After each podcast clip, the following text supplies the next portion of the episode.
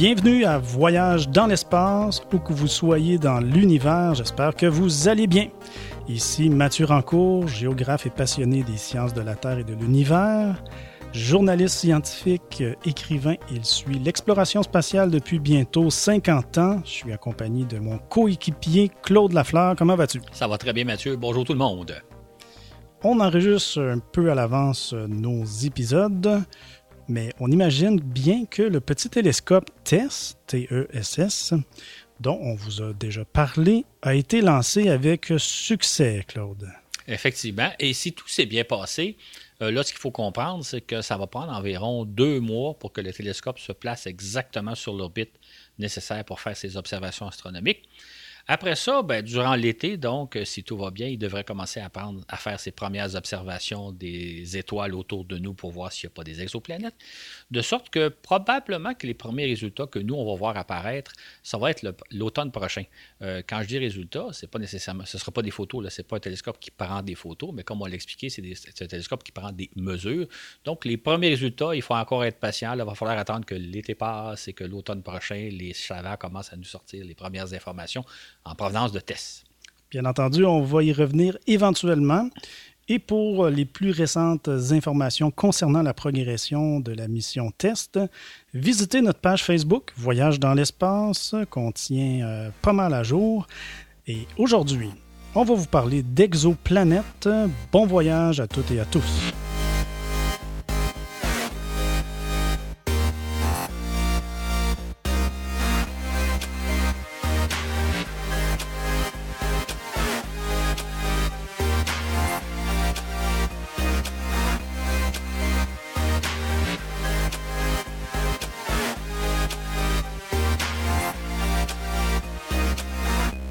Nous allons comparer notre petit coin d'univers, le système solaire, au système planétaire qu'on observe un peu partout autour de nous. Claude, comment se compare-t-on aux autres? J'ai un peu la, triste besogne aujourd'hui de vous dire qu'on habite dans un système solaire euh, vraiment euh, navrant où il ne se passe pas grand-chose. Un système solaire très ordinaire, composé d'une étoile et de huit planètes qui tournent autour de ce système de, de cette étoile de façon bien bien ordonnée. Bon. Que veux-tu dire par un système solaire ennuyant, banal, ordonné? C'est ça. Ben, en fait, ce qu'il faut comprendre, c'est que notre système solaire est composé d'une étoile, le Soleil, qui est une étoile euh, de type moyenne, c'est-à-dire c'est pas une grosse étoile, c'est pas une petite étoile.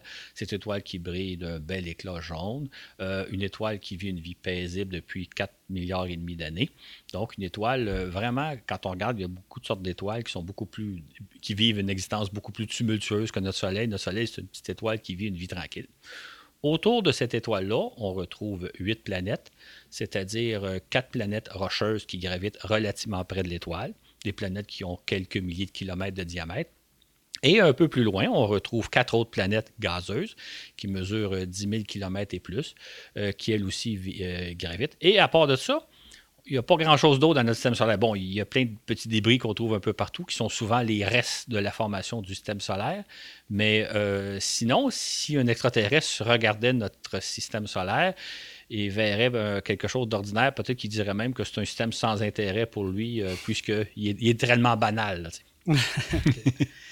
Juste avant d'aller plus loin, Claude, euh, tu parles parfois de système solaire et de système planétaire. Est-ce que tu pourrais nous dire c'est quoi la différence? C'est une, bonne question. En fait, quand, quand on parle de système planétaire, on parle de tout ce qui concerne une étoile en particulier. Une étoile, donc l'ensemble des planètes et de l'étoile, en général, ça forme un système planétaire. Quand on parle du système solaire, on parle d'un système planétaire en particulier, celui qui concerne notre Soleil, donc le Soleil plus les planètes qui tournent autour de lui. Ça, c'est notre système solaire. Comme on pourrait, par exemple, parler de notre voisin, euh, Alpha du Centaure, qui est donc un système planétaire, on pourrait dire un système alpha centaurien, autour de laquelle on va voir qu'il y a beaucoup plus de matière que notre système solaire.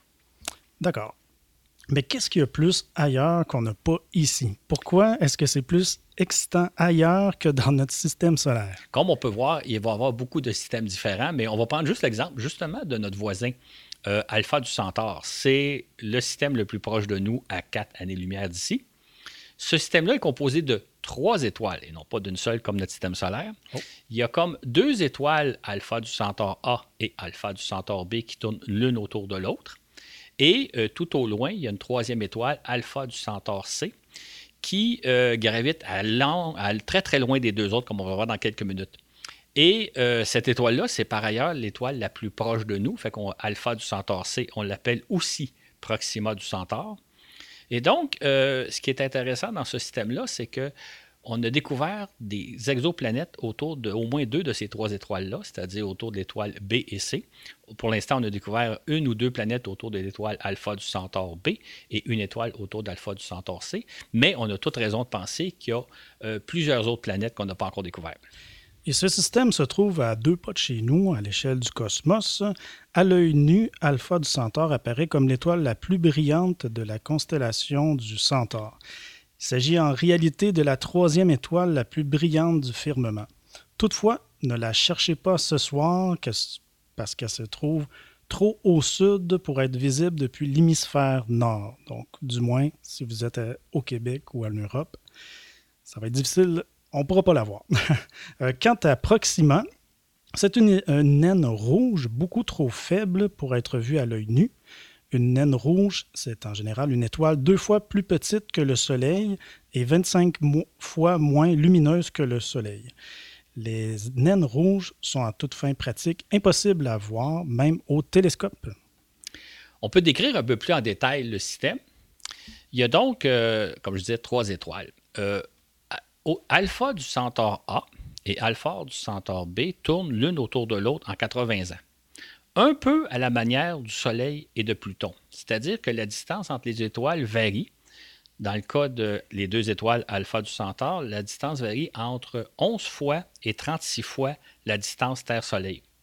Alors que si on compare avec Pluton, Pluton et le Soleil, la distance varie entre 30 fois et 50 fois la distance Terre-Soleil, et Pluton prend en quelque sorte 246 années pour faire le tour du Soleil.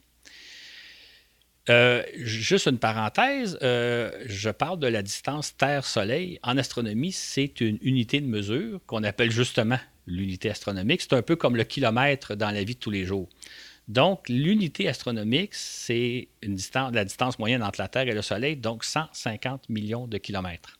Mhm. Euh, donc, comme je disais, les deux étoiles A et B gravitent l'une autour de l'autre à une distance qui varie entre 11 fois et 36 fois la distance du Soleil, donc 11 fois et 36 fois l'unité astronomique. Quant à la troisième étoile, elle, elle gravite à 36 000 euh, années-lumière, euh, euh, unités astronomiques des, deux autres, donc beaucoup plus à distance, beaucoup plus loin que les deux autres en périphérie, loin, loin, loin des deux autres. 36 mhm. fois la distance Terre-Soleil. en fait, juste une parenthèse, l'étoile alpha du Centaure C est à 13 000 ah, unités astronomiques des deux autres. Oui, oui. Bon, euh, il pourrait y avoir de la vie dans ce système, peut-être même une vie développée, qui c'est même des alpha centauriens. Est-ce possible? C'est ça. Effectivement, il, est possible. En fait, ce qui est intéressant, c'est que les deux étoiles A et B sont relativement proches l'une de l'autre, mais suffisamment distantes pour posséder chacune leur planète. Fait que si on s'imagine, par exemple, qu'on habiterait autour de l'étoile alpha du Centaure A, sur une planète donc, qui gravite autour de cette étoile-là. Et c'est intéressant parce que cette étoile-là, euh, c'est du même type que le Soleil. Donc, euh, une étoile de taille moyenne euh, qui brille d'un bel éclat. Donc, on pourrait penser qu'autour de cette étoile-là, il pourrait y avoir une planète sur laquelle il y a de la vie. On n'en a pas encore découvert, mais il pourrait. Les alpha centauriens qui habiteraient sur cette planète-là pourraient suivre le déplacement de l'étoile B, qui fait le tour donc en 80 ans. Et l'étoile B, c'est une étoile un peu plus petite que le Soleil qu'on appelle une naine orange. C'est des étoiles un peu plus petites et un peu moins brillantes que l'étoile euh, alpha du Centaure A ou notre Soleil. Donc, les alpha centauriens qui habiteraient autour de l'étoile A pourraient suivre les déplacements de l'étoile B et possiblement aussi voir l'étoile C, mais qui, elle, se trouve beaucoup plus loin. Et comme on l'a dit, c'est une naine rouge, donc une étoile très, très peu visible.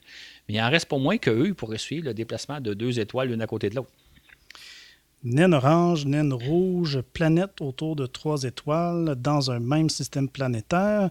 Voilà qui donne une idée de la diversité euh, de ce qu'on observe en dehors de notre système solaire, n'est-ce pas, Claude? C'est ça.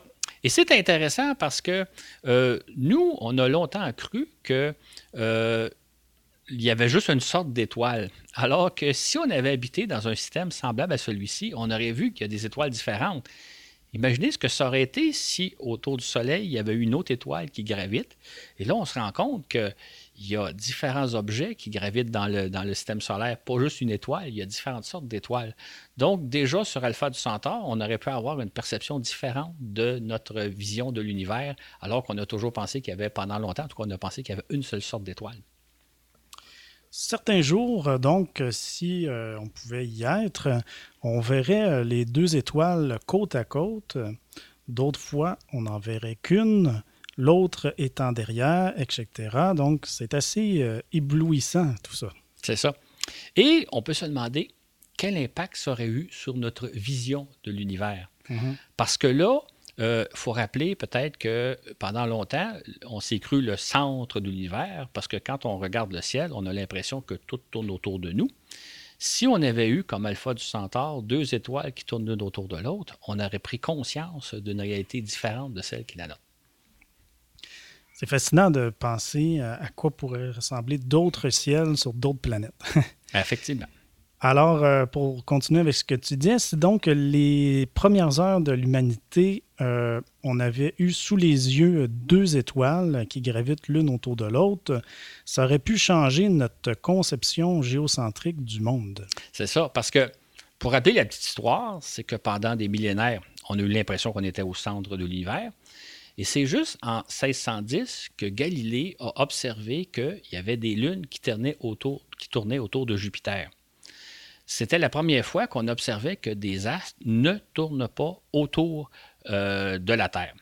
Et cette simple observation-là, qui est un peu banale, cette simple observation-là a jeté par terre notre système, notre conception géocentrique et religieuse du monde, parce qu'on s'est dit, il y a au moins quatre objets qui ne tournent pas autour de la Terre. Est-ce que ça aurait pu influencer l'évolution de la vie sur Terre, qu'il y ait, euh, par exemple, une étoile situé à la place de Jupiter ou de Saturne dans notre système solaire? C'est ça. En fait, on peut imaginer un, système, euh, une variante d'un système qu'on voit assez souvent dans l'univers qu'on n'a pas ici. Imaginez qu'à la place du Soleil, il y a deux étoiles qui tournent assez proches l'une autour de l'autre, à disons 10 millions de kilomètres de la Terre. Euh, l'une de l'autre. Nous, on est à 150 millions de ce duo d'étoiles-là. Si on avait eu ça dans notre système solaire, euh, ça n'aurait pas changé grand-chose sur Terre. Il n'aurait pas nécessairement fait plus clair, il n'aurait pas nécessairement fait plus chaud, mais on aurait eu la chance de voir deux étoiles. Une autre variante qu'on observe aussi à certains endroits, c'est qu'on pourrait remplacer une planète comme Jupiter ou euh, Saturne par une autre étoile, une naine rouge.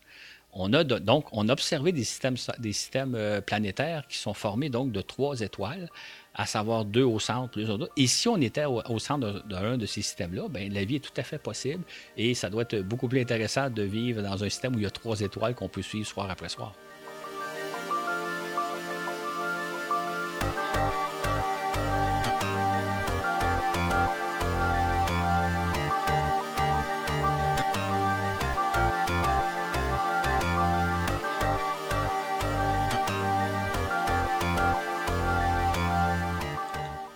On observe donc de nouveaux types de planètes autour d'autres étoiles, des planètes d'un genre qu'on ne connaissait pas. En fait, ce qu'il faut comprendre, et c'est amusant parce que l'être humain fait toujours un peu la même erreur. On a toujours l'impression qu'on est en quelque sorte soit le centre de l'univers ou en tout cas le modèle à suivre. C'est-à-dire que quand on a commencé à chercher des planètes autour d'autres étoiles, ce qu'on s'attendait de trouver, c'était des systèmes solaires semblables aux nôtres quand on dit des systèmes solaires semblables aux nôtres, des systèmes planétaires semblables aux nôtres, on s'attendait à trouver une étoile autour de laquelle il y aurait quelques planètes rocheuses qui gravitent relativement proches de l'étoile et des planètes gazeuses à beaucoup, plus longue distance, comme dans notre système. On s'attendait à ce que ce soit le modèle qu'on verrait un peu partout lorsqu'on parle d'étoiles euh, semblables au Soleil. Bien sûr, on s'attendait à découvrir aussi quelques variantes, quelques variantes, euh, quelques systèmes un peu différents, mais notre théorie qu'on avait développée disait quand des planètes se forment autour d'un Soleil, normalement, ce à quoi on va s'attendre, c'est des planètes rocheuses près du Soleil et des étoiles, des planètes gazeuses un peu plus loin. Mais ce n'est pas ce qu'on a découvert quand on a fait nos premières observations. On s'est longtemps demandé quelle est la proportion d'étoiles qui possèdent des planètes. Est-ce qu'il s'agit de quelque chose, un, de rare, deux, d'assez commun, ou trois, euh, de très fréquent? En fait, en observant de près les étoiles, on a fait une découverte euh, qui nous a un peu troublés. C'est que la plupart des étoiles vivent par deux, par trois, par quatre, un peu comme on a vu le système alpha du Centaure il y a quelques minutes. En réalité, les étoiles qui vivent seules sont relativement rares. Notre système solaire est plutôt exceptionnel à ce niveau-là. Ce qui fait que ce qu'on observe, c'est la plupart du temps des étoiles par deux, par trois, par quatre. Et là, on s'est demandé, est-ce que la formation de planètes est possible autour de ces étoiles-là? Est-ce que le fait qu'il y ait deux étoiles ou trois, ça entrave la formation des planètes? Ou peut-être même que le fait qu'il y ait plusieurs étoiles qui se soient formées, ils ont gobé toute la matière, y compris celle à partir de laquelle s'est formées les planètes. Donc, on s'est longtemps demandé, euh, est-ce qu'on va falloir uniquement chercher des, étoiles, des planètes autour d'étoiles seules? Parce que quand il y aura des systèmes multiples, euh, ça va entraver le processus. Comme on en a déjà parlé dans un autre balado, euh, la première exoplanète qu'on a découverte en 1995 a bouleversé notre conception de l'univers. Peux-tu nous en parler, Claude? C'est ça. Ce qui est amusant, euh, comme on l'a relaté dans le, balado sur TESS, si ma mémoire est bonne, euh, les deux chercheurs européens, Michel Major et Didier Kellogg, ont découvert une planète autour de l'étoile 51 Pégasi, qui est située à 51 années-lumière d'ici de chez nous. Or, cette, la planète qu'ils ont trouvée, ben, c'est une grosse planète de la taille de Jupiter, mais collée sur son étoile. Hmm. Effectivement. Il s'agit de la planète nommée Dimidium, dont la masse correspond à la moitié de celle de Jupiter, alors que sa taille équivaudrait à pratiquement le double de Jupiter. Cette planète gravite huit fois plus proche de son étoile que Mercure, et le fait euh, autour de, son, de notre Soleil. On imagine donc qu'il doit régner sur Dimidium des conditions extrêmes. Effectivement, parce que la planète étant collée sur son étoile, il fait très, très chaud. Ce qui est amusant de penser, hein, c'est que, comme je disais il y a quelques minutes, on s'attendait de trouver des systèmes planétaires plus ou moins semblables à celui de notre Soleil, aux planètes qui tournent autour du Soleil. Et dès la première observation, on tombe sur un type de planète qu'on ne connaissait pas, des Jupiters chaudes, et en fait, un type de planète qui n'est pas censé exister, parce qu'on ne peut pas imaginer que des planètes comme ça puissent exister aussi proches de l'étoile. Et pourtant, c'est ça qu'on a trouvé. Donc, dès le départ, euh, notre conception un peu géocentrique des choses a été bouleversée. Pourtant, depuis, on a repéré des centaines de Jupiters chaudes. Il s'agit donc d'une classe de planètes qu'on ne retrouve pas dans notre système solaire, mais qu'on retrouve assez bien euh, dans d'autres systèmes planétaires. C'est ça. Ce qui est intéressant dans ces, dans Jupiters chaudes-là, c'est que il s'agit donc de planètes géantes, euh, très très proches de leur étoile, mais qui maintiennent quand même leur existence, qui ne sont pas absorbées par leur étoile. Et euh, on en a observé un peu partout des centaines. Donc, c'est un type de planète qu'on ne connaît pas. Si on pense à la première exoplanète qu'on a découverte, elle est donc. Euh, sa masse équivaut à la moitié de celle de Jupiter, mais sa taille serait à peu près deux fois celle de Jupiter. Donc, une espèce de planète extrêmement diluée qui. Euh, quand on a un peu l'image d'un Jupiter ordinaire, mais c'est quand même plus une masse de gaz, possiblement ovale, qui tourne autour de sa planète pas se poser sur cette planète-là. Exactement. Euh, j'ai déjà entendu dire que il peut arriver que certaines de ces Jupiters chaudes euh, se retrouvent si proches de leur étoile qu'elles peuvent être dévorées par leur propre étoile. C'est ça. Possible. Effectivement, il y a des planètes qui, euh, Jupiter qui sont tellement proches de leur étoile que l'étoile est en train d'absorber tout l'oxygène qui constitue la planète. Donc, la planète est en train d'être absorbée par l'étoile. Euh, d'autres, par contre, sont suffisamment loin de l'étoile pour pouvoir demeurer tel quel. Mais là, ça pose toute la question, comment ce genre d'astre-là s'est-il formé? Est-ce que c'est le genre de Jupiter chaude, se forme près de l'étoile où on les observe, ou bien donc elle se forme un peu plus loin et elle se rapproche de l'étoile? Mais là, si elle se rapproche de l'étoile, qu'est-ce qui fait qu'elle ne tombe pas sur l'étoile? Qu'est-ce qui fait qu'à un certain moment donné, elles arrêtent là où, elles, on les retrouve aujourd'hui. Et pour l'instant, à ma connaissance, les chercheurs n'ont pas encore trop de théories pour expliquer est-ce que c'est des planètes qui migrent ou c'est des planètes qui se forment, parce que c'est un type de planète auquel on ne s'attendait absolument pas de trouver.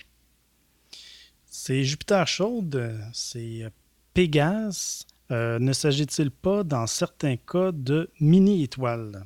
C'est ça, parce que ce qui est intéressant dans le cas des Jupiter chaudes, c'est que on a l'impression, quand on parle de Jupiter chaude, on a une image dans notre tête d'une planète qui doit ressembler à Jupiter, donc une planète avec des bandes oranges et euh, colorées, puis peut-être une tache rouge, comme on voit sur Jupiter. En fait, je pense que vous avez tous en tête l'image. En mhm. réalité, on a probablement affaire à un autre type d'astre. Si jamais un jour on parvenait à le photographier, on serait peut-être surpris de la forme de la planète, qui est peut-être plus une espèce de nuage de gaz de forme ovale. Euh, d'ailleurs, c'est pour ça qu'il y a certains chercheurs qui, proposent d'appeler ces planètes-là non plus des Jupiter choses, mais des Pégases. Pégase, le fameux cheval ailé de la mythologie grecque qui transportait le tonnerre et l'orage. Tout ça pour nous dire qu'on a peut-être affaire à un autre type de planète qui n'a même pas rapport avec Jupiter, mais qui est très différent. Hmm. Donc, on se trouve en présence d'une nouvelle classe d'objets célestes, hein, on pourrait dire des quasi-étoiles ou quelque chose du genre. Bien, c'est ça, parce que de plus en plus, ce que nos recherches nous amènent à découvrir, c'est qu'il y a des Jupiters chauds dont la masse se rapproche de celle des plus petites étoiles. On commence à arriver à la limite, où est la limite entre étoiles et planètes. En principe, la différence entre une étoile et une planète est assez simple.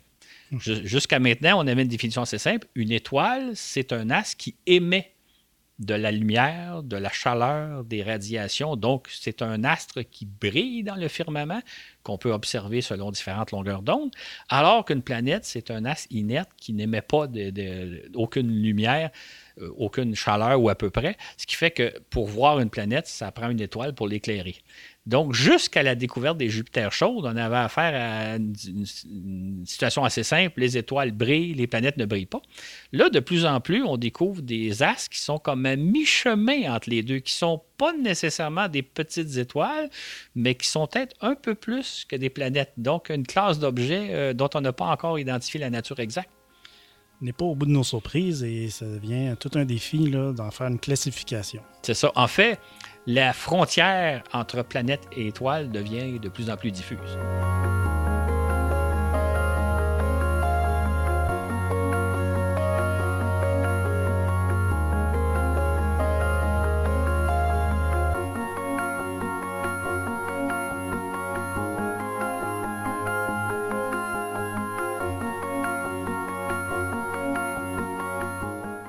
Claude, c'est bien beau tout ça, le monde des Jupiters chaudes et des Pégases.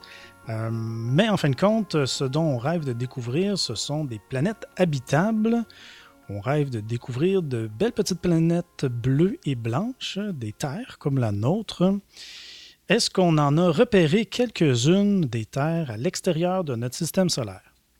Malheureusement, on n'a pas encore repéré le genre de planète qu'on cherche. Il faut savoir que la raison pourquoi on recherche des terres, c'est-à-dire une planète très semblable à nous, c'est pour une raison bien simple. On se dit, si on veut découvrir de la vie, surtout une vie qui pourrait nous ressembler un peu, nos meilleures chances, c'est de rechercher une planète qui est ni trop chaude ni trop froide, un peu comme la Terre, une planète sur laquelle il y a de l'eau en abondance, des océans, mais aussi des continents, une planète où il y a une atmosphère. Donc, on se dit, si on peut trouver quelque chose qui ressemble le plus possible à la Terre, avec un peu de chance, on va peut-être y découvrir des formes de vie qui ressemblent à nous. Donc, on n'exclut pas qu'il pourrait y avoir de la vie sur d'autres types de planètes, mais ce dont on rêve, c'est une planète qui ressemble le plus possible à notre monde. Une planète qu'on retrouve euh, des genres euh, d'humanoïdes avec qui on pourrait échanger. On peut l'espérer. Je pense aussi que la plupart de nos auditeurs en rêvent. Je ne sais pas pour toi, Claude. Mais tout de même, euh, est-ce qu'on peut espérer trouver ce genre de monde? Bien, en fait, ce qu'on cherche, euh, donc, si on veut trouver des planètes qui ressemblent à nous, on va donc chercher des planètes qui se trouvent autour d'une étoile du type du Soleil. Donc, euh, il y a plusieurs sortes d'étoiles, comme on a vu tantôt. On a parlé de naines rouges, on peut parler de géantes gazeuses là, ce qu'on cherche le plus possible, c'est trouver une étoile qui est semblable au Soleil, autour de laquelle on trouverait donc euh, des planètes à une certaine distance. En fait, ce qu'il faut comprendre, c'est que euh, autour de chaque étoile, il y a ce qu'on appelle euh, une plage où on n'est ni trop proche ni trop loin de l'étoile, donc une zone qu'on appelle la zone habitable. Mm-hmm. Dans le cas d'un Soleil, ça se situe environ entre 100 et 200 millions de kilomètres de l'étoile. C'est-à-dire, si on prend l'exemple du système solaire, là où se trouvent actuellement Vénus, la Terre et Mars. Si vous êtes plus proche, par exemple, de Mercure, là, il fait trop chaud. Si vous êtes au-delà du 200 km ou un peu plus, là, il fait trop froid. Donc, ce qu'on recherche, c'est donc une étoile semblable au Soleil, où on pourrait découvrir une planète qui se tient à à peu près entre 100 et 200 millions de kilomètres de distance. Et cette, planète-là, idéalement, ce qu'on chercherait même, ça serait une planète qui se trouve à environ 150 millions de kilomètres, c'est-à-dire à la distance Terre-Soleil qu'on a, parce que là, les conditions seraient beaucoup plus propices, beaucoup plus semblables à celles qu'on connaît sur Terre. Je vais juste ouvrir une petite parenthèse parce que ceux qui nous écoutent disent bon, OK, pourtant sur Vénus, sur Mars, ça va, ben, en tout cas, ça va pas trop bien. Il ne semble pas y avoir trop de vie, ou s'il y en a sur Mars, ça va être une vie très limitée. Euh, en fait, sur Vénus, il y a une atmosphère trop euh, immense, il y a un, effet de, euh, de serre épouvantable. Et sur Mars, il n'y a, plus d'atmosphère. Donc, si on a la, la, plage habitable, mm-hmm. Mais pour ces deux raisons, ça C'est ça. En fait, en fait, ce qu'il faut dire d'ailleurs, c'est intéressant, les deux planètes, ce que tu ressors là parce que ça fait montrer que ces deux planètes-là sont un peu à la limite de la zone habitable. C'est-à-dire mhm. que dans certaines circonstances, elles pourraient être habitables, mais elles le sont peu ou pas. Euh, c'est pour ça qu'on cherche plus quelque chose qui est à 150 km, 150 millions de kilomètres, mais évidemment, il y a une petite marge de manœuvre. Là, OK, donc on cherche, comme tu dis, euh, des planètes qui gravitent à 150 millions de kilomètres d'une étoile. Claude, est-ce que ces planètes euh, feront le tour de leur étoile en 365 jours environ, comme on peut s'y attendre? Bien, effectivement, parce que ce qui est intéressant, c'est ce qui détermine la durée de révolution d'une planète, c'est la masse de l'étoile et la distance d'où se trouve la planète. C'est-à-dire que si vous avez une, une, étoile qui ressemble beaucoup au Soleil, la même masse que le Soleil, et que vous avez une planète qui se trouve à 150 millions de kilomètres de distance, elle va faire le tour en environ 365 jours. Je dis ça parce que ce qui est intéressant, c'est que si vous entendez parler dans les médias un jour qu'on a découvert une planète qui fait le tour de son étoile en 365 jours, ça devient très intéressant. Juste ce chiffre-là pourrait nous dire pour le commun des mortels, il y a d'autres critères qu'on va voir dans quelques minutes, mais juste ce critère-là va nous dire peut-être a-t-on trouvé une Terre? Si vous entendez parler d'une découverte d'une planète intéressante, mais qui ne fait pas le tour de son étoile en 365 jours à peu près, on n'a pas affaire à une Terre, on a affaire à autre chose. Ça peut être intéressant, là. Mais si on imagine que ce qu'on recherche, c'est une Terre très semblable à nous, ça prend une planète qui gravite en 365 jours parce que ça va être nécessairement autour d'une étoile euh, semblable au Soleil et à une distance qu'on appelle dans la zone habitable de l'étoile. OK, intéressant. Ben justement, on a trouvé, je pense, quelques quelques planètes de ce genre? Est-ce que ça se peut, n'est-ce pas? Ben en fait, ce qui est intéressant, c'est qu'on a trouvé un peu de tout. On a trouvé des fois des planètes habitables autour de d'autres types d'étoiles, donc ils ne font pas le tour en 305 jours, ils vivent dans un environnement différent d'une autre.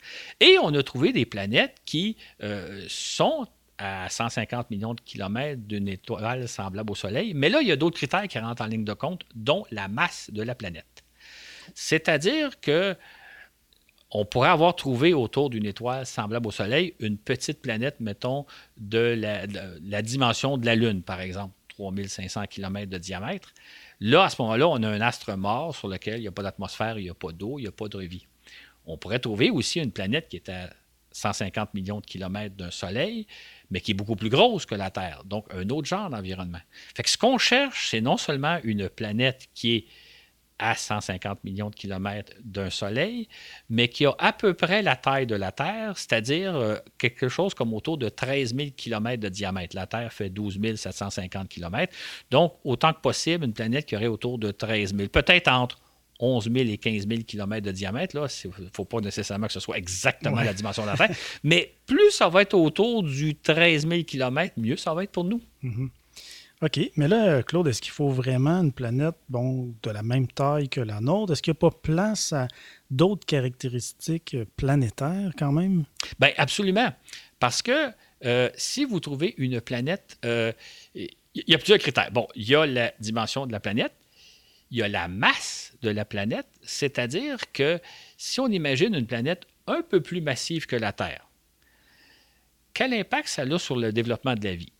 Sur la Terre, on a, la vie s'est développée sur un champ de gravité très particulier. Supposons que le champ de gravité avait été 10 plus, plus, plus, intense ou 10% moins intense. Si la planète avait été un peu plus grosse ou un peu plus petite, qu'est-ce que ça aurait changé sur la vie? Bon, si elle est un peu plus grosse, un peu plus massive ou un peu moins massive ou un peu plus petite, ça n'empêcherait pas nécessairement le développement de la vie mais ça pourrait avoir un impact. Fait qu'on ne sait pas pour l'instant. Supposons par exemple que sur la Terre, la, Terre a été un peu plus dense que celle que ce qu'on connaît, puis que, mettons, le champ de gravité aurait été de 5% supérieur. Ça n'aurait pas empêché le développement de la vie. Mais est-ce que ça, aurait empêché qu'on soit devenu des humanoïdes? Est-ce qu'on ne serait pas devenu des créatures légèrement différentes parce que soumis à un champ de gravité? Donc, même chose si la planète est un peu plus grosse. Supposons qu'elle mesure euh, 14, 15 000 km de diamètre, quel impact ça aurait eu sur les océans, sur le climat, sur l'atmosphère? Encore là, on peut penser que ça n'aurait pas empêché le développement de la vie, mais peut-être que l'aboutissement de la vie, c'est-à-dire nous, ça n'aurait pas été des humanoïdes. Donc, pour l'instant, on ne sait pas exactement quelle marge de manœuvre on peut attribuer, mais plus on s'éloigne d'une planète qui ressemble à la Terre, moins de chances on a de trouver de la vie semblable à nous. Mm-hmm. OK, on peut se demander, euh, comme tu dis, euh, quelles conséquences aurait eu euh, une combinaison aussi de tous ces facteurs. Une planète un peu plus petite que la Terre, juste un peu plus près du Soleil, une densité légèrement différente. Ça commence à faire, à ouvrir plusieurs scénarios possibles. En fait, ce qui va être intéressant, c'est deux choses. ce qu'on ne sait pas pour l'instant, c'est quelle marge de manœuvre on dispose. Qu'est-ce qu'on peut accepter comme étant une planète qui compare à la Terre ou pas, en termes de masse, en termes de distance. Parce que là, imaginons qu'on trouverait une planète identique à la Terre en termes de masse et de diamètre, mais qui est un peu plus proche de son étoile. Juste un peu plus proche. Qu'est-ce que ça change pour le développement de la vie? Ou s'il avait été un peu plus loin? Et donc, ce qu'on peut penser, c'est qu'au cours des prochaines années, prochaines décennies, on va découvrir des planètes semblables à la nôtre, mais en même temps différentes. Des planètes sur lesquelles la vie s'est développée, mais peut-être de façon un peu différente. Donc, euh, on va pouvoir faire un peu une comparaison en dire si la Terre avait été un peu plus proche du Soleil ou un peu plus grosse ou un peu plus ci ou un peu plus moins, quel, impact ça aurait eu? Ça va être intéressant comme étude, jusqu'au jour où on espère trouver une véritable Terre. Mm-hmm. Est-ce qu'on a quand même une idée, une hypothèse à savoir que même un mince écart pourrait faire toute la différence? Bien, pour l'instant, c'est justement ce qu'on ne sait pas parce que c'est un peu comme avant qu'on commence à chercher des planètes autour des autres étoiles, on avait un modèle de système planétaire, donc le nôtre, le système solaire. En faisant nos recherches, on se rend compte qu'il existe différents types de systèmes planétaires, dont Alpha du Centaure qu'on a parlé tantôt. Fait qu'en même temps, dans le cas de la Terre, on a un seul modèle de planète sur lequel il y a de la vie. Fait que pour l'instant, on n'a aucune base de comparaison. OK. Donc l'étude des planètes semblables à la Terre, mais quelque peu différentes, risque d'être fort intéressante de comparer des planètes qui gravitent autour d'étoiles du même type que le Soleil, mais qui sont un peu plus petites, un peu plus grosses, un peu moins massives, un peu plus proches de leur étoile, etc., devrait nous apprendre énormément de choses sur les facteurs qui conditionnent la vie sur un monde habitable. C'est ça. Si j'avais à faire une image, une comparaison, c'est comme quelqu'un qui vit dans une ville. OK? Quelqu'un habite une ville, il y a une idée de comment la vie dans la ville se développe, comment la ville se développe, c'est quoi vivre dans une ville.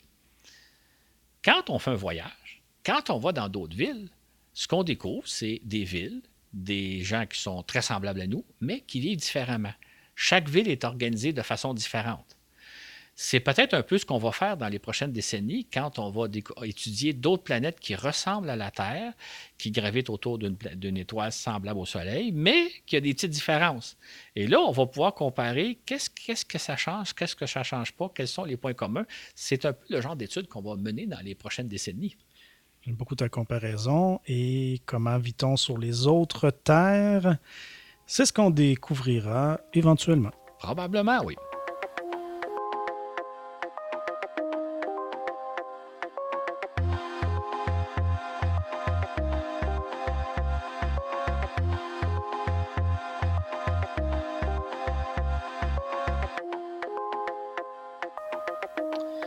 Pas de doute qu'il sera fascinant de découvrir des planètes très semblables à la Terre. Entre-temps, on aura repéré des planètes un peu plus grosses que la nôtre autour de certaines étoiles. Même si ce ne sont pas des terres, il s'agira tout de même de planètes intéressantes à étudier, n'est-ce pas? En effet, ce sont même des planètes très intéressantes à étudier. Il s'agit de planètes qui sont un peu plus grosses que la Terre, environ une fois et quart le diamètre de la Terre. Euh, on en a découvert plusieurs de ces planètes-là, certaines en zone habitable autour de leur étoile. L'étoile n'étant pas nécessairement un soleil, ça peut être un autre type d'étoile, mais on a découvert donc certaines planètes qui ont un peu plus grosses que la Terre autour d'étoiles en zone habitable. Et sur ces planètes-là, comme elles sont un peu plus grosses, on a toute raison de penser qu'il y a un immense océan autour de ces planètes-là. Imaginez une planète entourée d'un océan d'environ plusieurs centaines de kilomètres d'épaisseur. Par comparaison, notre océan sur Terre fait à peine 10 kilomètres d'épaisseur au maximum, au maximum, et il couvre environ les deux tiers de la planète. Euh, donc là, on aurait des planètes où, entourées d'un immense océan euh, de plusieurs centaines de kilomètres d'épaisseur, planètes sur lesquelles il n'y aurait pas d'îles, il n'y aurait pas de continent étant donné l'épaisseur de l'océan, mais sur lesquelles il y a une atmosphère et un climat. Ceux qui ont vu le film Interstellaire ont pu voir au cinéma ce genre de planète, j'en dis pas plus. Absolument. Absolument et de la vie euh, dans les océans. Est-ce qu'on peut. Je pense que ce serait raisonnable d'y croire qu'il y aurait de la vie dans ces océans, dans ces planètes océans? Ben, c'est une bonne question. En fait, il est beaucoup trop tôt pour l'affirmer parce qu'on n'a pas encore beaucoup d'informations sur ces planètes-là. Mais quand on sait l'importance que l'eau prend dans la formation de la vie, dans le développement de la vie, si on imagine une planète qui est en zone habitable, qui est entourée d'un immense océan, on a toute raison de penser qu'il doit foisonner de la vie, peut-être même infiniment plus de vie que ce qu'on a dans nos océans, étant donné les dimensions. Donc, ça ouvre des perspectives euh, auxquelles on a peine à imaginer. Mais je dirais, j'ajoute que pour l'instant, on n'en sait rien, mais mhm. ça devient des mondes fascinants à étudier. Mhm. Si on imagine une planète où la vie marine se développe depuis des milliards d'années, dans un océan de plusieurs centaines de kilomètres de profondeur, on risque de trouver un formidable foisonnement de vie marine et qui sait, peut-être même de la vie évoluée, peut-être même de la vie intelligente. Effectivement, euh, mais encore là, imaginez si on trouvait ce genre de forme de vie-là, Évidemment, on parle de vie très différente de celle de la Terre. Et des planètes comme ça, ça existe autour d'étoiles semblables au Soleil, mais ça existe aussi autour de d'autres étoiles, dont des naines rouges. Maintenant, euh, lorsque vous entendez, d'ailleurs, ces planètes-là, on leur a donné un beau nom, hein. on appelle ça des planètes océans, étant donné l'importance de l'océan que, qu'il y a sur ces planètes-là. Oui, j'aime ça, ce nom-là. C'est ça. Maintenant, il y a des planètes océans qui sont peut-être dans des environnements un peu trop chauds, peut-être un peu trop froids. Donc, euh, toutes les planètes océans sont peut-être pas propices à la vie, mais il y a sûrement plusieurs types de planètes qui le sont.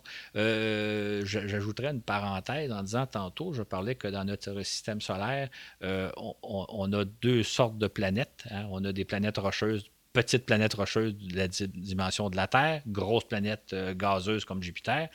On n'a pas de Jupiter chaude, comme on a parlé un peu plus tôt. On n'a pas de cette planète-là, euh, des planètes océans. Il des types de planètes qui auraient été extrêmement intéressants si on avait eu ça dans notre système solaire. Hum, effectivement.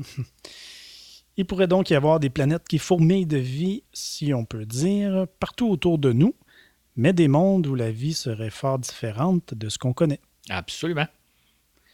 Ces fameuses planètes océans, est-ce que c'est en lien, Claude, avec ce qu'on appelle des super-terres? Malheureusement, non. En fait, euh, peut-être que les gens ont déjà entendu parler de ce genre de planètes-là qu'on appelle des super-terres. Et euh, parfois, les gens pensent que ça doit être des planètes extraordinaires, c'est des super-terres. En fait, la différence entre la Terre et la super-terre tient à un autre niveau. Ce sont des planètes beaucoup plus massives que la Terre. Ce sont des planètes rocheuses comme la Terre, mais dont la masse est équivalente à une fois et demie à dix fois celle de la Terre.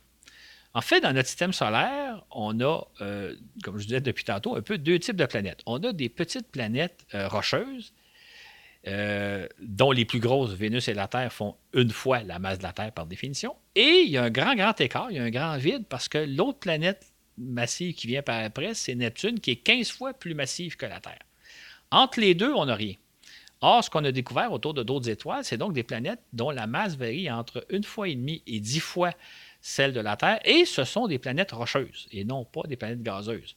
C'est ce qu'on appelle des super-terres. Et est-ce que la vie pourrait être possible sur de telles planètes? Peut-être que oui, peut-être que non. En fait, il y a certaines de ces super-terres qui se trouvent en zone habitable autour de leur étoile. Il y a d'autres qui sont beaucoup trop proches, d'autres beaucoup trop éloignés.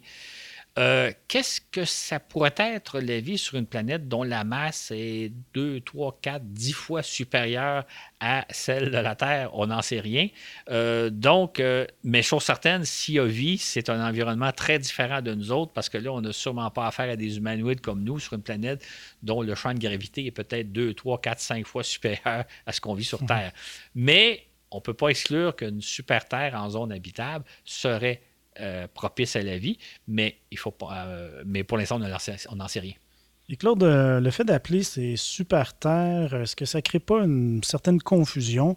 est-ce qu'on pense, on pourrait penser qu'il pourrait s'agir de planètes où il y a une vie luxuriante, des planètes remplies de super formes de vie? Bien, c'est effectivement ce qui arrive parfois. Euh, ça m'est arrivé de voir des articles dans les médias où ne serait-ce que des gens qui comprennent que, oh, on a découvert une super Terre, donc une planète où la vie doit abonder. Ça n'a rien à voir. on parle de super Terre parce que c'est une planète rocheuse, plus grosse que la Terre, mais ça n'a rien à voir avec le fait qu'il y a de la vie ou non. D'ailleurs, il y a des super Terres qui sont beaucoup trop proches de leur étoile ou d'autres beaucoup trop loin. Donc, il ne faut pas faire la confusion entre super Terre, ce, ce seront des terres super extraordinaires. C'est juste des planètes rocheuses plus grosses que la Terre. OK. Donc, on retient que des super-terres, euh, ce sont de grosses planètes rocheuses à mi-chemin entre les planètes de type terrestre et les géantes gazeuses qu'on connaît dans notre système solaire. C'est ça, exactement. Et malheureusement, on n'en a pas dans notre système solaire. Malheureusement. C'est ça, qui est triste. C'est triste.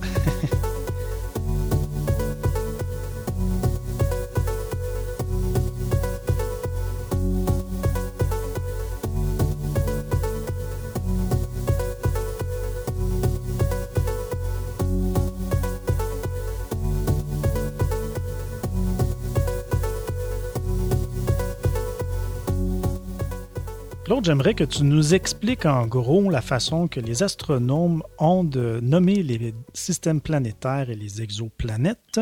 Ça me semble assez compliqué tout ça. Ce l'est en effet. En fait, les astronomes sont confrontés à un gros, gros défi. Comment nommer des milliers, sinon même des millions de planètes qu'on étudie? Euh, c'est donc euh, comment inventer un système qui permettrait de s'y retrouver?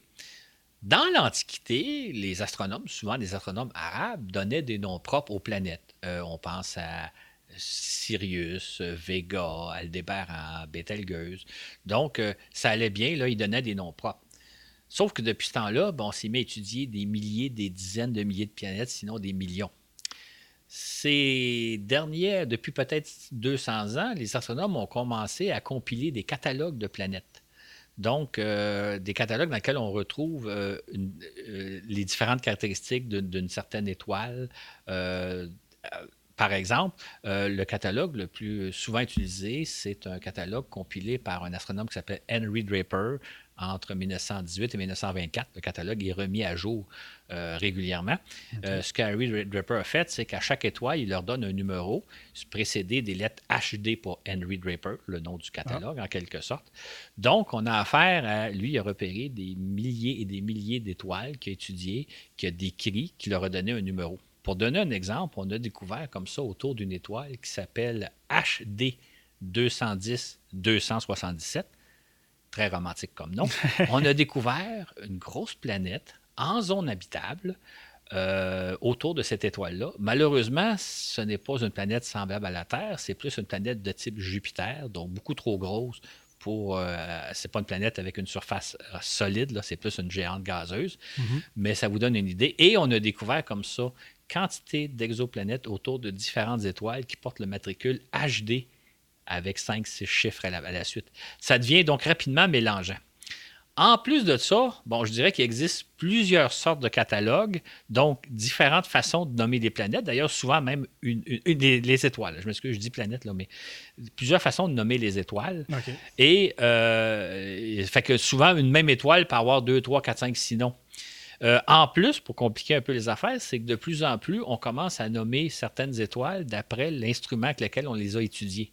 Par exemple, le fameux télescope Kepler a fait des découvertes fort intéressantes autour de certaines étoiles, qu'on nomme maintenant, il y a entre autres un système planétaire très intéressant autour des étoiles Kepler 30, Kepler 90, Kepler 136 ou 186. Ça, ça veut dire que ça devient très, très complexe. On n'a pas trouvé de façon de nommer bien simplement les étoiles, puisqu'il y en a, il y en a une quantité infinie. Tu as dit qu'une étoile peut avoir plusieurs noms. Selon le catalogue, c'est ça? C'est ça, exactement. Euh, selon l'astronome qui, a, décrit l'étoile, il lui a donné un nom, un numéro, qui fait que d'ailleurs, si vous, si vous tapez le nom d'une certaine étoile, ne serait-ce que les étoiles que vous connaissez, que ce soit Sirius ou autre, vous tapez ça sur Wikipédia, vous allez voir, ils vont vous donner les différents noms. Et souvent, c'est des noms très exotiques, HD, euh, numéro, machin, truc, etc., euh, etc.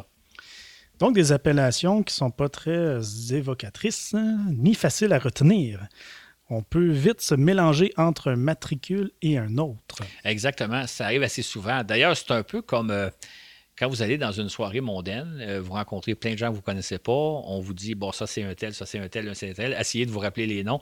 C'est la même chose dans le cas des étoiles, c'est souvent très complexe, surtout si vous avez à lire sur plusieurs étoiles en même temps, vous allez rapidement vous perdre dans les noms. Et ça, c'est pour les étoiles. Comment on désigne les exoplanètes? On a d'ailleurs évoqué la planète Dimidium qui gravite autour de l'étoile 51 Pégasi. C'est ça. Ben ça, c'est un peu l'exception, c'est-à-dire qu'on lui a donné un nom propre. Mais si on commençait à donner un nom propre aux différentes planètes qu'on découvre, ça deviendrait vite un système infiniment complexe. Les astronomes ont inventé un système qui est relativement simple. En fait, en principe, c'est simple, on va voir que ça se complique assez rapidement. Ce qu'ils font dans le cas d'un système planétaire, il, leur, donne une lettre alphabétique à chacun des astres. Par définition, il donne toujours la lettre petit a à l'étoile. Et ensuite, la première planète qu'on découvre, il l'appelle B, la deuxième étoile C, euh, deuxième planète C, la troisième planète D, etc. Donc, c'est un système relativement simple. Si on prend euh, donc notre système solaire, euh, au lieu de nommer les planètes Mercure, Vénus, Terre, Mars, et ainsi de suite, est-ce que, Claude, on dirait Soleil A pour l'étoile, Soleil B pour Mercure, Soleil C pour Vénus? Est-ce que c'est comme ça que ça marcherait? Ben oui et non. Euh, oui, en principe, mais la lettre. Bon, ça serait l'étoile s'appellerait Soleil A. Ça, ça va, petit A. Mm-hmm. Maintenant, les, les, lettres B, C, D sont attribuées selon l'ordre dans lequel vous découvrez les planètes. Fait que si un extraterrestre au loin observait notre système solaire et la première planète qu'il voyait, c'est Mercure, il l'appellerait Soleil B. La deuxième étoile qu'il voit, c'est Vénus, il l'appelle Soleil C, etc. Mais en réalité, s'il commence par découvrir, mettons, la première planète qu'il découvre, c'est Jupiter, il va donc dire Soleil B c'est notre planète Jupiter. Ensuite, supposons qu'il découvre Vénus. Ah, Vénus, ça, ça serait Soleil C. Ensuite, il découvre la Terre. Ah, Soleil D. Donc, euh, c'est pour ça que si vous regardez, si vous regardez des fois des informations, vous allez voir que les planètes on, va faire un petit dessin, on va les placer par ordre de la plus proche de l'étoile la plus loin, mais ce n'est pas nécessairement A, B, C, D, E, F, G. Ça peut être la première planète a eu la lettre C parce que c'est la troisième, la deuxième a été découverte. La quatrième planète plus loin va porter le matricule B parce que c'est la première. Donc déjà là, on a un peu, un, peu un système complexe parce qu'on ne les découvre pas nécessairement par ordre, on ne découvre pas nécessairement la planète la plus proche de l'étoile, la première. Aïe, aïe, aïe. OK. Déjà là, ça complique un peu les choses. Je vais encore plus compliquer les choses. Donc, tu as rapporté un peu plus tôt que la plupart des étoiles vivent à deux, parfois plus, au sein d'un même système solaire. Qu'est-ce qu'on fait dans ce temps-là? C'est ça, c'est là que ça devient un peu plus compliqué. Si on prend l'exemple d'Alpha du Centaure qu'on a parlé en début d'émission, on a dit il y a trois étoiles. D'ailleurs, je les ai nommées. J'ai parlé d'Alpha du Centaure A, Alpha du Centaure B, Alpha du Centaure C. Dans ce cas-là, ce que les astronomes font, c'est que les trois étoiles, les trois systèmes on met une lettre majuscule. Donc, c'est alpha du centaure majuscule A pour le premier système, alpha du centaure B majuscule pour le deuxième système et alpha du centaure C majuscule pour le troisième système. L'étoile du premier système va avoir un petit A. Donc, on va parler de l'étoile comme étant alpha du centaure A majuscule, A minuscule. J'espère que les gens me suivent. Si on découvre une planète autour de cette étoile-là, la première planète qu'on va découvrir, elle va s'appeler Alpha du Centaure AB. A majuscule, petit b. La deuxième planète, ben AC. Même chose pour alpha du centaure B, le système alpha du centaure B, donc B majuscule. L'étoile va s'appeler alpha du centaure BA, donc B majuscule petit a. La première planète qu'on va découvrir autour dans ce système-là, on va l'appeler alpha du centaure B, B, B majuscule, B minuscule, etc c'est relativement simple. J'espère que les gens m'ont suivi et m'ont compris. Le système est relativement simple. Mais en même temps, ça devient vite un peu compliqué. Là, quand on a un système avec deux, trois étoiles, et comme je vous disais tantôt, les, A, l'étoile, la, planète A, c'est, euh, la planète B n'est pas nécessairement la plus proche de l'étoile, mais plutôt la première qu'on a découverte. Mm-hmm. La planète C n'est pas la deuxième planète la plus proche, mais c'est la deuxième qu'on a découverte. Donc, euh, mais en même temps, est-ce qu'il y aurait moyen de mettre en place un système plus simple? Moi, je vous dirais, il y a peut-être un, prix Nobel à aller chercher quelque part pour quelqu'un, un petit génie qui dirait j'ai trouvé une façon meilleure, mais comment trouver moyen de nommer des centaines, des milliers, des millions d'objets célestes qu'on va découvrir, étant donné toute la diversité qu'on repère dans l'univers? Oui, si on pense au, tableau euh, périodique des éléments chimiques, est-ce qu'il n'y a pas là un bon travail qui a été fait qui pourrait servir d'exemple? Euh, c'est intéressant comme, comparaison parce que les chimistes, avant les années 1860, avaient ce problème-là les chimistes connaissaient des centaines, des milliers de substances qu'ils nommaient de noms différents. Et un peu comme les catalogues d'étoiles, souvent, un même élément pouvait avoir plusieurs noms selon qu'il était observé par des chimistes allemands, français, britanniques ou autres. En 1800, vers 1860, 1869, euh, euh, le savant russe Dimitri Mendeleev a conçu un système génial qui est le fameux tableau périodique qu'on a tous vu en chimie. Eh Je pense que tout le monde va se souvenir du fameux tableau. Lui, ce que Mendeleev a mis euh, au jour, c'est le nombre atomique des éléments chimiques.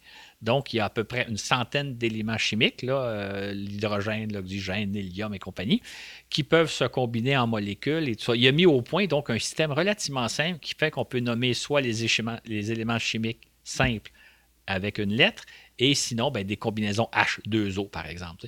Donc, Mendeleev a réussi à concevoir un système, somme toute, relativement simple, bien que si vous vous souvenez de votre cours de chimie, là, ça devenait assez, assez euh, compliqué de nommer certaines molécules là, qui étaient complexes. Donc, s'il y a quelqu'un quelque part qui peut imaginer un système, comment nommer les milliers, millions d'étoiles qu'on va étudier avec leur planète autour, ce serait le bienvenu. Mais c'est sûr qu'on ne peut pas leur donner un nom propre comme on aurait tendance à faire quand on a fait euh, Mercure, Vénus, Terre, Jupiter. Si on faisait ça, on deviendrait vite à court de, noms autour et ce serait un système extrêmement complexe. Donc, si un petit génie est à l'écoute, voici une belle tâche, un beau défi. Comment établir un système simple pour nommer les étoiles et les exoplanètes? C'est un avis à tous. Et il y a peut-être un prix Nobel à la clé. フフフフ。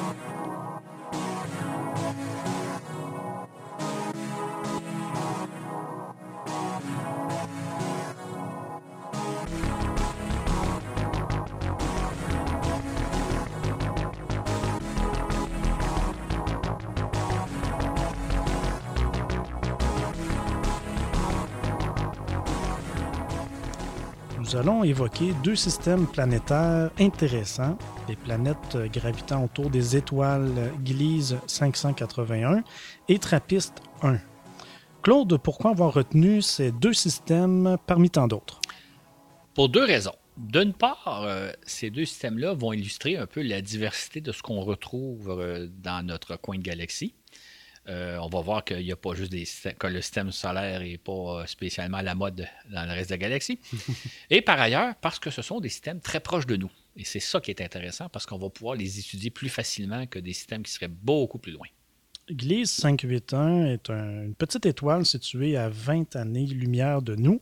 Il s'agit d'une petite étoile dont la masse et la taille correspondent au tiers du Soleil. Sa luminosité n'équivaut qu'à 1,3 celle du Soleil. Donc, une étoile très peu brillante et difficile à observer depuis la Terre malgré sa proximité. Ce qui est intéressant dans le cas de l'étoile Gliese 581, c'est qu'on a découvert autour de cette étoile-là six petites planètes euh, qui gravitent très très proches de l'étoile parce que ce n'est pas euh, une grosse étoile comme le Soleil. Euh, les six planètes se trouvent euh, l'équivalent de la distance Soleil-Vénus dans un périmètre donc beaucoup plus proche de l'étoile. Mais comme l'étoile est moins chaude, moins lumineuse, la zone habitable est beaucoup plus proche. D'ailleurs, il y a deux des planètes autour de Gliese qui pourraient être des planètes habitables, en zone habitable. Est-ce qu'on n'a pas détecté euh, cinq ou six planètes autour de Gliese 581? Ben, il y a cinq ou six planètes, parce qu'il y en a une qui est un peu en discussion, là, mais euh, c'est que les autres planètes sont soit beaucoup trop proches de l'étoile ou beaucoup trop loin, mais deux de ces planètes-là sont euh, en zone habitable. Et ce qui est intéressant, c'est que euh, comme elles euh, sont, comme c'est une étoile qui est très proche de nous, à une vingtaine d'années-lumière d'ici, ben, euh, on va pouvoir les étudier beaucoup plus facilement. Et même, imaginons si un jour on découvrait une civilisation sur une de ces planètes-là. Ce serait fantastique sur un point, c'est que si on envoie un message radio vers la fameuse planète, que ce soit la planète G ou la planète D, mhm ça prendrait 20 années pour que le signal radio se rende. Et avec un peu de chance, si on avait une réponse, ça prendrait 20 autres années. Donc, ça pourrait prendre moins de 50 ans pour établir un contact si jamais on découvrait de la vie, une civilisation sur une de ces deux planètes-là. Et comme je l'expliquais dans notre balado qui parlait de la vie dans l'univers, sommes-nous seuls dans l'univers, euh, pouvoir échanger avec une civilisation qui serait à moins de 50 années-lumière de nous, en moins de 50 ans plutôt, ce serait déjà une aubaine. OK, donc euh, effectivement, les planètes G et D se trouvent dans la zone habitable de Gliese 581. Donc, 22 et euh, à 33 km, euh, millions de kilomètres de leur étoile, deux fois plus proche de Mercure du Soleil. C'est ça. C'est dire à quel point on peut trouver des planètes en zone habitable beaucoup plus proches que ce qu'on connaît dans notre système solaire. Maintenant, il faut quand même considérer que comme c'est une naine rouge, euh, cette étoile-là, euh, on, a affaire à un environnement qui est très différent de nous. Fait je reviens un peu à ce que je disais il y a deux minutes, c'est que s'il y a de la vie, probablement qui est très différente de ce que nous, on connaît. Mais comme euh, une naine rouge, c'est le type d'étoile qui est le plus abondant dans notre galaxie, étudier un système comme ça, qui est près de nous, autour de laquelle il y a deux planètes où la vie c'est probable de développer, ça va vraiment être une aubaine parce qu'on va apprendre beaucoup de choses et peut-être que le système planétaire dans Gliese 581 est beaucoup plus représentatif que notre système solaire. Ce serait enfin possible qu'on aurait découvert ou repéré un système planétaire pas très loin de nous, où il y aurait peut-être une ou deux planètes habitables enfin. Ça devient possible. C'est ça. Et probablement qu'au cours des prochaines années, avec nos télescopes sans cesse plus puissants, on va pouvoir étudier de près ce système-là, donc apprendre beaucoup de choses à ce sujet-là. Un autre système planétaire euh, qui a fait sensation euh, l'an dernier, euh, il s'agit de TRAPPIST 1, situé à 39 années-lumière de la Terre. Claude, pourquoi on en a parlé autant? C'est parce qu'autour de TRAPPIST 1, on a découvert on a découvert six planètes de la taille de la Terre, donc qui ont à peu près la taille de la Terre. Euh, donc, on parle de planètes rocheuses. Certaines sont à peu près les trois quarts de la taille de la Terre. D'autres sont une fois et euh, un, septième, je pense, la dimension de la Terre. Donc, on a à peu près six planètes de la, taille de la Terre qui gravitent très proche d'une étoile, parce qu'il ne s'agit pas d'un soleil, mais il s'agit de ce qu'on appelle une naine orange, donc beaucoup plus proche. Mais ce sont des étoiles, euh, ce sont des planètes rocheuses, et il y en a quelques-unes qui sont en zone habitable. Donc, ça se pourrait que, entre autres, sur une des planètes, on pense qu'il tout, on a toute raison de penser qu'il y aurait de l'eau, des océans. Donc, encore là, une planète sur laquelle la vie aurait pu se développer. C'est presque comme si on avait repéré sept terres autour d'une seule et même étoile. C'est vraiment une belle découverte. C'est tout à fait une découverte fort intéressante, surtout que ça, va, ça nous permettrait d'étudier qu'est-ce qui arrive à six planètes qui gravitent autour d'une étoile dans un même environnement? Certaines sont peut-être un peu trop proches, donc peut-être un peu trop chaudes, d'autres peut-être un peu trop froides, mais en même temps, d'autres planètes qui sont juste bien situées. Et encore une fois, comme je disais tantôt, c'est un système qui n'est pas loin de nous. Donc, encore là, on va pouvoir euh, l'étudier de près et apprendre beaucoup de choses. Maintenant, j'avais retenu ces deux systèmes-là parce que vous aurez remarqué que dans le premier cas, on parle d'une naine rouge. Dans celui-ci, on parle d'une étoile, d'une naine orange. Donc, encore là, des étoiles différentes de notre Soleil qui offrent donc un environnement propice à la vie différent de ce que nous, on connaît. Est-ce que c'est des grandes possibilités de vie qu'on peut retrouver sur ces planètes-là? Il est beaucoup trop tôt pour le dire parce qu'on connaît presque rien d'ailleurs dans le cas de Trappist 1. C'est un système qu'on a découvert l'an passé, il y a à peine une année. Mm-hmm. Donc, euh, il y a encore beaucoup de choses. Et les meilleurs télescopes pour étudier vraiment l'environnement des planètes, on est en train de les mettre au point. On est en train de mettre au point les instruments et les télescopes nécessaires. C'est donc des travaux qu'on va faire plutôt dans les années 2020 et c'est à ce moment-là qu'on va pouvoir étudier est-ce qu'il y a une atmosphère, est-ce qu'il y a de l'eau, quelles sont les conditions, etc. C'est à venir. On va sûrement d'ailleurs en parler éventuellement. Ah oui, euh, encore là, on a affaire à un tout petit système solaire dont l'environnement diffère considérablement du nôtre. Exactement.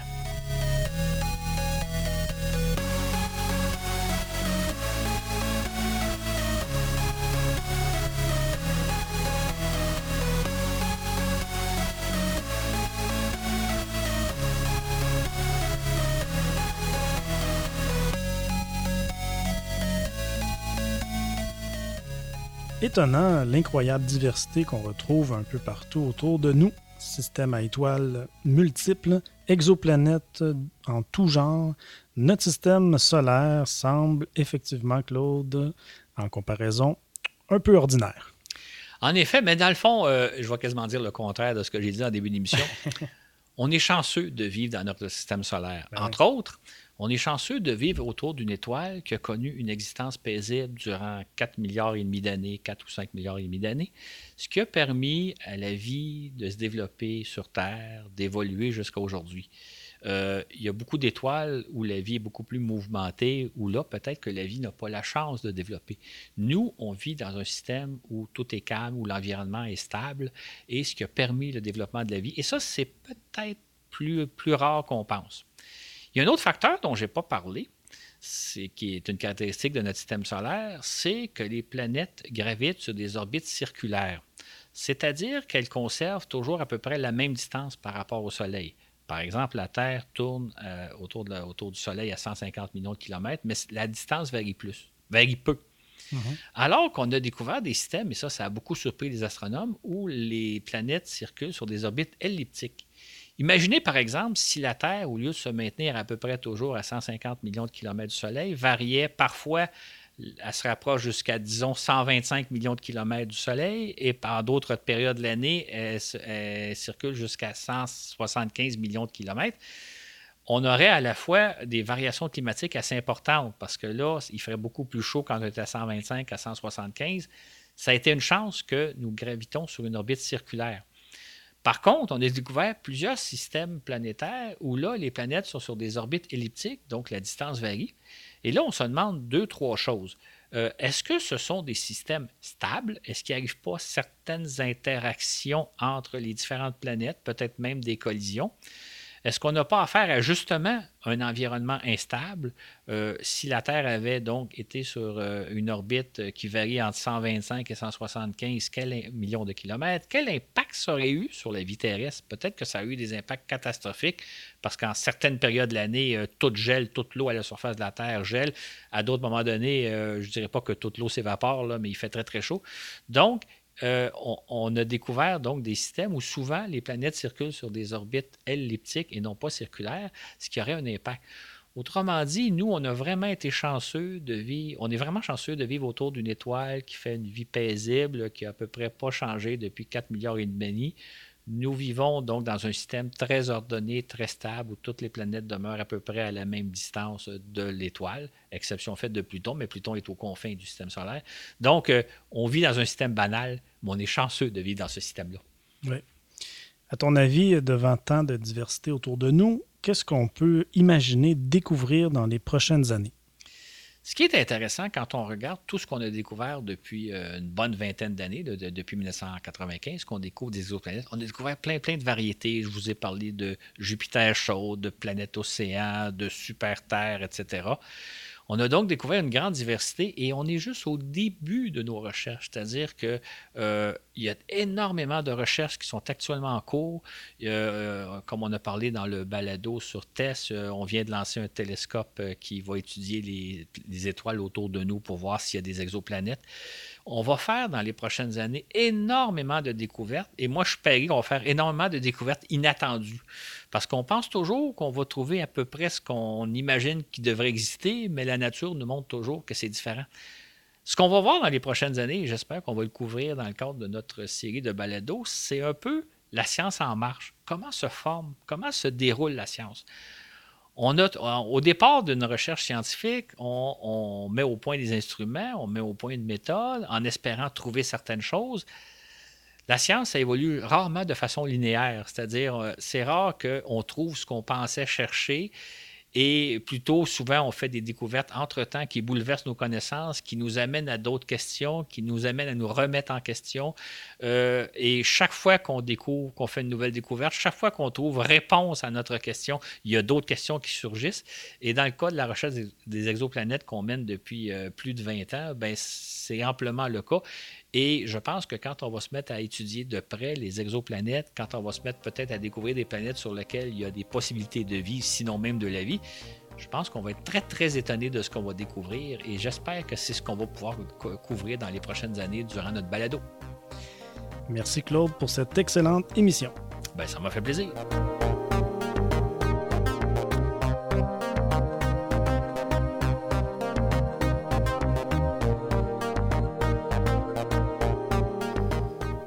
C'est ce qui met fin à cette euh, émission. Euh, si vous voulez communiquer avec nous, si vous voulez nous suivre, allez vous abonner à notre page Facebook qu'on entretient très bien. Page Facebook Voyage dans l'espace. Sur ce, où que vous soyez dans l'univers, on vous dit à la prochaine pour un autre voyage dans l'espace.